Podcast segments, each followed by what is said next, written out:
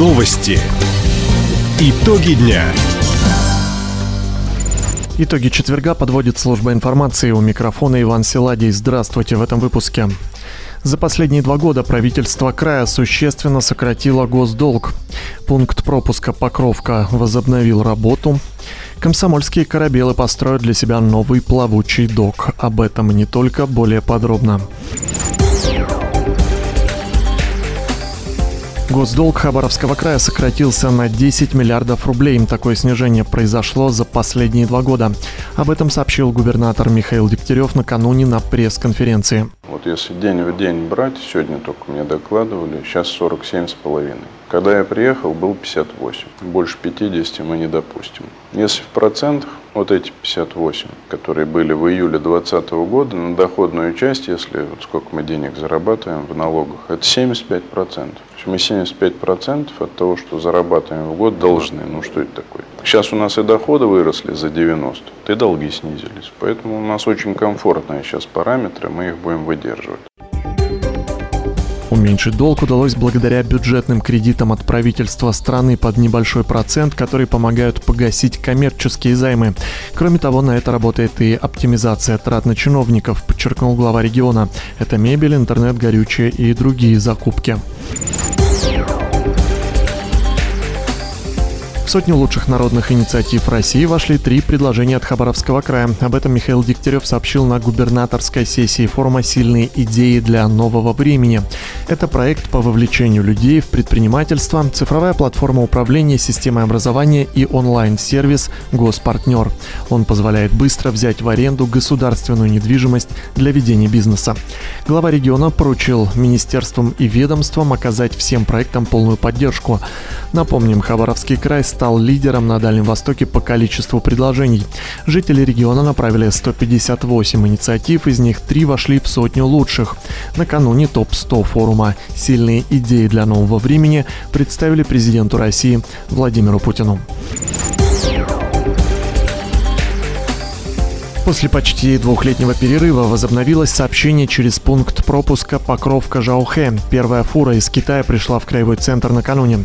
Из-за ковидных ограничений со стороны восточного соседа грузы на сопредельные стороны попадают без водителей, говорит исполняющий обязанности первого заместителя начальника Хабаровской таможни Евгений Данилов. Сообщение осуществляется следующим образом. Фура грузится на паром, паром уходит на китайскую сторону, отцепляется прицеп для погрузки, а голова возвращается на российскую территорию. Потом, после загрузки, участники ВЭД между собой взаимодействуют наверняка. Голова опять ставится на паром, едет, забирает прицеп первой партии груза доставили электронику и другое оборудование. Отметим, в сутки через Покровку могут проходить 25 автомобилей. Возможности пункта позволяют пропускать продукты питания, пиломатериалы и другие товары. Комсомольске построят новый транспортно-спусковой док для доставки кораблей на сдаточную базу во Владивостоке. На эти цели государство выделит свыше 8 миллиардов рублей. Старый плавучий док «Зея» окончательно пришел в негодность. Кроме того, на собственные средства предприятие построит док «Пантон». В будущем это позволит амурским корабелам брать заказы на суда большей ширины и тонажности. Также, по словам директора завода Владимира Кулакова, в скором времени выйдет постановление правительства России о переносе срока сдачи буксира-спасателя Керченский пролив на будущий год. На окончание работ федеральные власти выделят дополнительное финансирование. Парк в городе Вяземском окончательно благоустроят в будущем году. Работы идут по федеральному проекту формирования комфортной городской среды. Уже открыты детские игровые площадки, детские автодромы, место для проведения массовых мероприятий.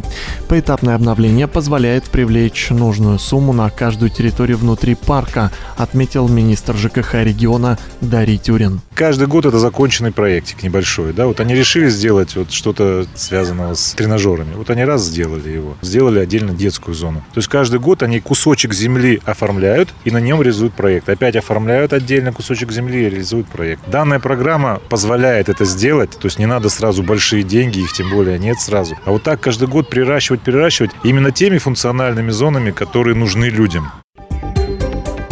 Сейчас в парке монтируют спортивные объекты, прокладывают велодорожку, обустраивают зону отдыха. Общая стоимость работ почти 12 миллионов рублей. Центры образования «Точка роста» появятся в районе имени Лазо. Изучать физику, химию и биологию там будут ученики поселков Хор, Сита и Абор. В школу уже поступило высокотехнологичное оборудование, цифровые лаборатории, наборы робототехники, конструкторы моделей инженерных систем. Сейчас в помещениях идет ремонт. На эти цели районная администрация и краевые власти предоставили свыше 9 миллионов рублей. Всего к новому учебному году в регионе откроют 23 центра Центра естественно-научной и технологической направленности. Таковы итоги четверга. У микрофона был Иван Силадий. Всего доброго и до встречи в эфире.